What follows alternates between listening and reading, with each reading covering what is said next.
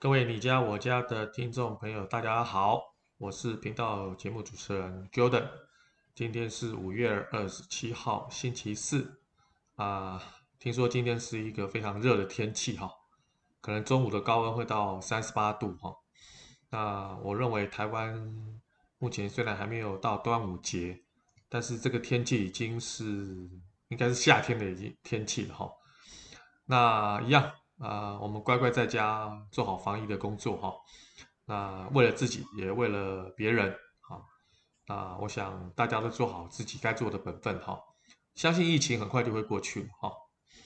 那么今天要跟大家分享的，也是一些装潢的小知识。呃，台湾目前的居住空间其实都不是非常的宽敞。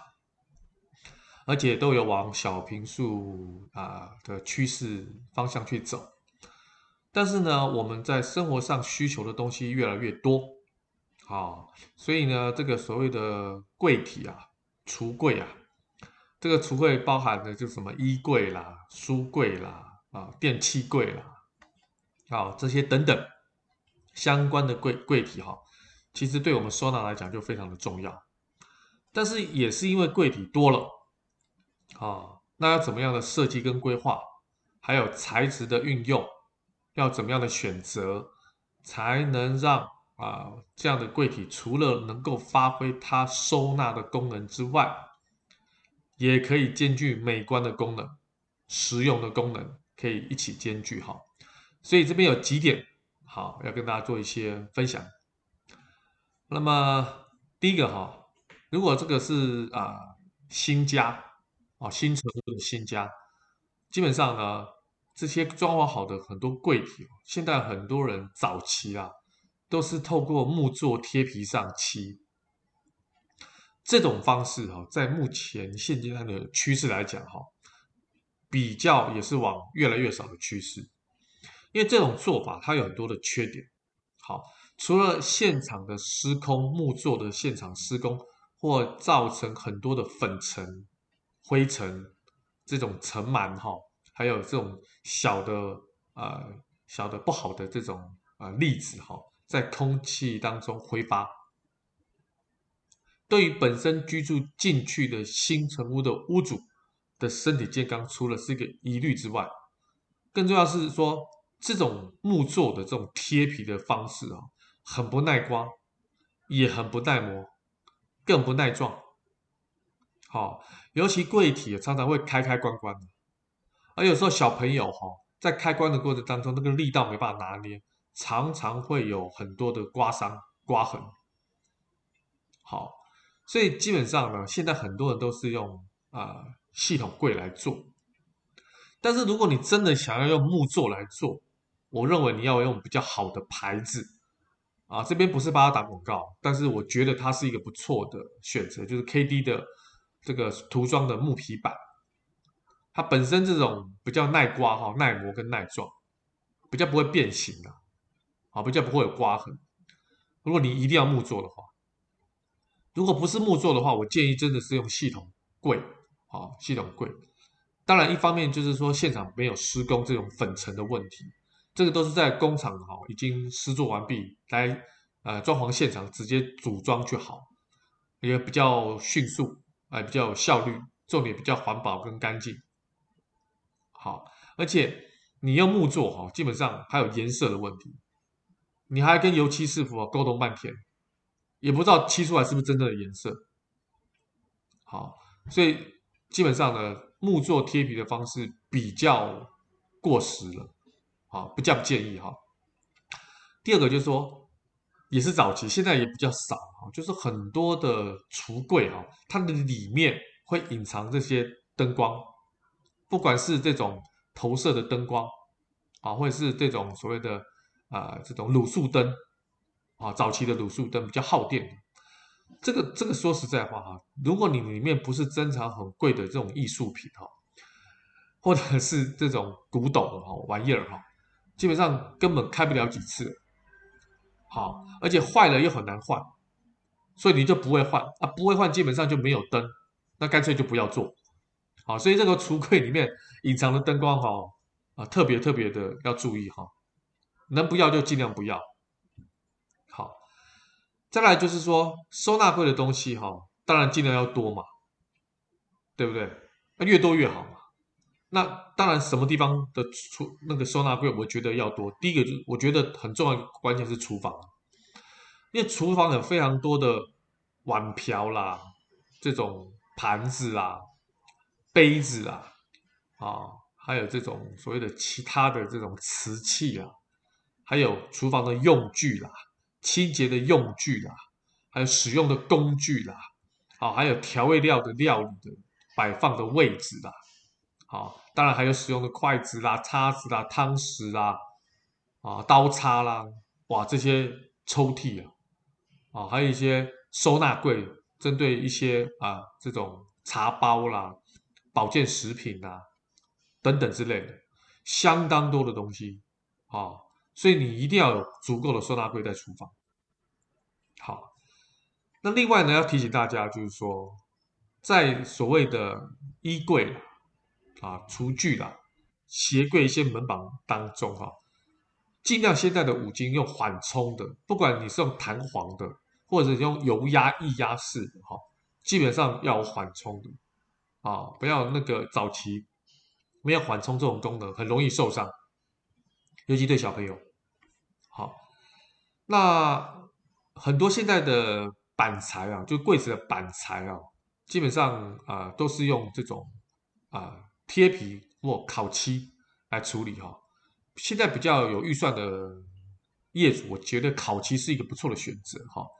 为什么要烤漆哈？因为你这些柜体表面光滑，你会比较好保养跟清洁。各位装潢的业主特别特别的注意，就是说你不要因为一时的美观，这些柜体有些表面的纹路看起来很漂亮，但是你保养起来很麻烦，这个我非常不建议。因为重点是居住的人的使用的习惯跟次数好不好看呢？老实讲哦，邀请宴客的这个频次一定比较低，一定是保养的频次会比你宴客的频次来得高。所以呢，好清洁、好整理，绝对是这个表面光滑。不管你是用贴皮或烤漆的方式的话，这个一定要考量进去。好，那有很多的啊。装潢业主会把很多柜子做成开放式，但是开放式的，我建议各位一定要加一个玻璃门，哦，玻璃门，好，或是隐藏透光的这种茶几，好，因为如果说你没有加这些东西的话，老样子，那个灰尘一定会卡在开放式的这些层柜当中的里层，你整理起来会非常的麻烦。比如说书柜，啊，或者摆放一些古玩的这种所谓的展示柜，这些都非常麻烦。所以我认为开放式的橱柜要加装一些玻璃门，这个部分要给各位周真实的建议哈。那再就是说，这个衣柜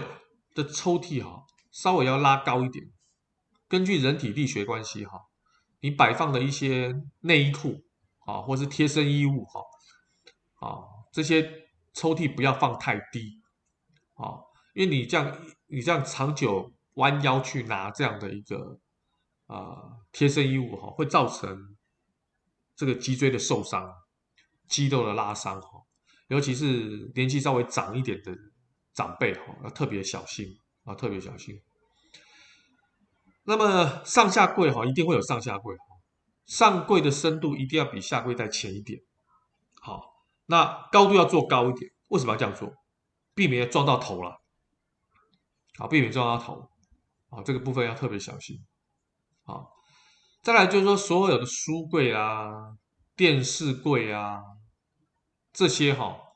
如果没有门板的话，看起来会空间比较有通透的感觉，除非你全都是用玻璃的，你才有穿透感。好，但是玻璃其实也有一个小麻烦，就是说，光是光是擦这个这个玻璃哦，就擦到怕，因为你要保持它干净。如果玻玻璃你上面如果有一层灰哈，哦，看起来马上那个肮脏马上看得到。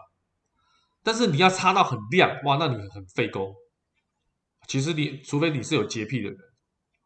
好，当然每个人习惯不一样，还是要遵照自己的使用习惯。啊，如果说你是不怕麻烦的话，啊，当然用玻璃就还不错。好，刚刚有提到就是说，不单单只是这个橱柜啦、衣橱啦、鞋柜门板，这个所有的五金哦，一定要做到缓冲。好，如果说你现在的房子没有装潢，可是你现在的橱柜没有所谓的缓冲，你现在很简单，你可以直接直接花钱哦，去特里屋买那个五金的这个缓冲器哈，那个自己用螺丝锁一锁，其实就可以做。但是如果自己不会锁哈，可以请那个木工师傅花一天的时间来帮你锁一下，给他个工钱，其实就可以搞定。好，可以搞定。好，那现在因为刚刚就都有提到，就现在的屋型都是比较小啊，所以你的柜体都可以做到天花板，不然收纳会不够。这样的好处就是说，当然收纳就会多。第二个好处是什么？很重要，就是说可以减少灰尘的堆积啊。因为你天花板如果说你这个柜体没有做到天花板，其实你的柜体的上面就会有很多的灰尘跟粉尘会粘连在那个柜体的顶部。但是还有一方好，就有一方不好。那另外一方不好是什么？就是拿东西比较不方便。如果是在，所以比较不常拿的，会放比较久的。这些东西尽量放在上柜，就靠近天花板。好，那再来就是说，基本上哈，这个柜体哈，不要四四方方的很直角，那个直角尤其对于家里有小朋友来当中会有受伤的风险。好，最好是圆角，圆角基本上它会有缓冲，而且很多柜体哈，如果可以移动最好。比如说边柜啦，好，这种所谓的茶几啦，啊，这个部分最好是可以移动，不然小朋友其实很容易会受伤。好，那这边要提醒，另外就是有有有养那个这个宠物的这个业主哈，柜子啊，要不要么腾空，要么落地哈，最好是不要有柜角，就是要么你就腾空的，要么你就完全落地。你不要那个柜角啊，其实有那个柜角，其实除了很麻烦，就是不好保养，你拖地呀、扫地不好，好不好不好麻烦啊，就是说不好整理啊。好，那重点是，如果说你是腾空的，那个狗狗的或猫的那个玩具滚进去啊，其实不会难捡。那如果说有那个就多了类似柜角就很麻烦，要调角度啊，所以。有养宠物的话，要么就是柜体要落地，要么就腾空啊，不要有那个柜角突然显露出来，好显露出来。好，那这个系统柜啊，刚刚讲了很多是木作贴皮的门面啊，那么系统柜的门片呢，基本上都是比较耐刮耐磨，而且比较不容易掉色。好，而且系统柜的好处是因为它比较标准化，所以。真的哪一天系统柜不小心被小朋友刮了一道比较深的伤痕，很明显看得出来，那个门片哦都是工厂制作，直接换个门片就解决，它不会有那个颜色不一致的问题，啊，不像木作那就很麻烦，啊，耗工，而且成本又高。好，再来就是要提醒啊，现在很多做橱柜基本上都会有腾空的做法，其中有一个就是客厅的柜体，为什么？因为下方哈，基本上除了腾空之外，你要腾得够高，来符合目前现代人在扫地上会使用扫地机器人这样的一个机器的一种清扫清洁模式哈。那这个是最常用在哪里？就电视柜。现在很多电视柜的下方哦，基本上都会安的这个所谓的扫地机器人，但是扫地机器人有薄的有厚的。那基本上，你为了以后可能不见得都是用薄的，啊，有可能是用厚的，啊，所以这个高度要预留下去哈，预留下去，这一定要跟设计师稍微提提一下哈。再来就是说，呃，不管是木做的柜体或者是系统柜的柜体哈，一定要低甲醛的材质，哦，这个我想再次再提醒大家，大家都很清楚了，但是还是提醒大家一下哈。再来就是说。玄关的柜体哈，包含放伞的这个钥匙的空间要预留下来，好，预留下来，好。那系统柜呢，基本上呢，啊，真的是比较好，针对目前施工的速度跟效率蛮好的一个啊材质哈。那因为门片不会脏，又好保养，所以我非常强烈小屋型的装潢业主哈，尽量多使用系统柜。而且系统柜现在的材质已经不输木工了，啊，比就已经不输木工了，啊，看起来也很有质感，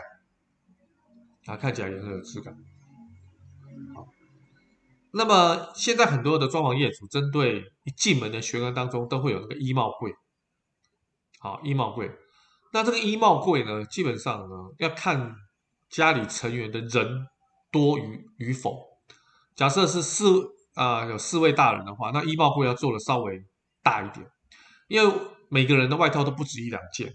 包包也不是一两个哈。而且说实在话，就是说啊、出门在外哈，有可能雨季的，有夏季的，有冬季的，好，所以这个部分哈要稍微把它考虑进去。更仔细一点的话，可以把这个帽子的空间，释放帽子的空间，也可以把它规划进去，规划进去，好。再来就是说，有些书柜啊、书架啊，基本上很多人都做固定的。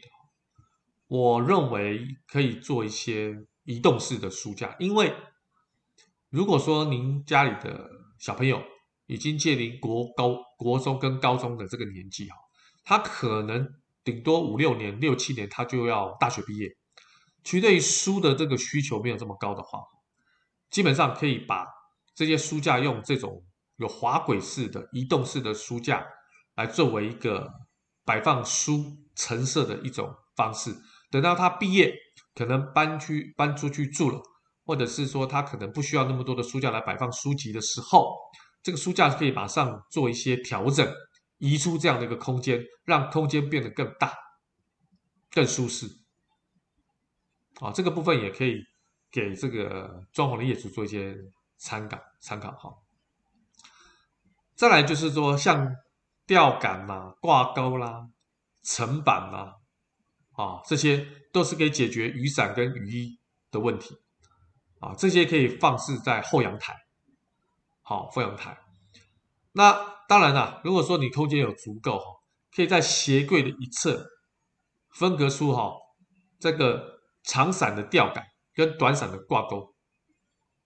啊，当然这是啊。干净的时候，不是湿的时候，而且呢，可以设计活动式的置物层板，可以置放好的雨衣，甚至你有骑车的话，安全帽也可以把它置放进去。好，那如果还有一个小抽屉的话更好，可以放所谓的这个鞋油啊，啊，清洁皮鞋的一些清洁工具啊，好，这个也是蛮好的，包括鞋带啊这些。OK，那。铰链呢，就是五金刚才讲的铰链这个部分哈，啊，我想也是非常重要。很多装潢业主很仔细，都会用国外的厂牌哈，这非常好，而且非常顺畅，而且哈啊很耐用，根本不太会坏啊。但但是老老样子就是就是贵了，啊就是贵了。好，所以这个部分呢，柜体的部分呢，今天呢，我想有跟大家做一个比较初步的说明。当然，这个柜体有分细分衣柜啦，还有这种所谓的鞋柜啦，啊，还有这种什么书柜啦这些，还有电器柜啊这些。我想将来有时间，我们再一一来跟大家做一些啊分享啊，看是怎么样去把这样的一个柜体做很好的一个规划。那么今天呢，我就跟大家分享到这边。再次提醒大家，在疫情期间哈，大家把自己的身体养好。遵守政府的防疫的准则，那趁这段时间呢，正好可以静下心来，好好的规划未来的职涯深化啊，或者是一些其他的兴趣的组合。那今天的分享就到这边，非常感谢大家的收听，那我们期待明日下次再见。OK，那就先这样喽，拜拜。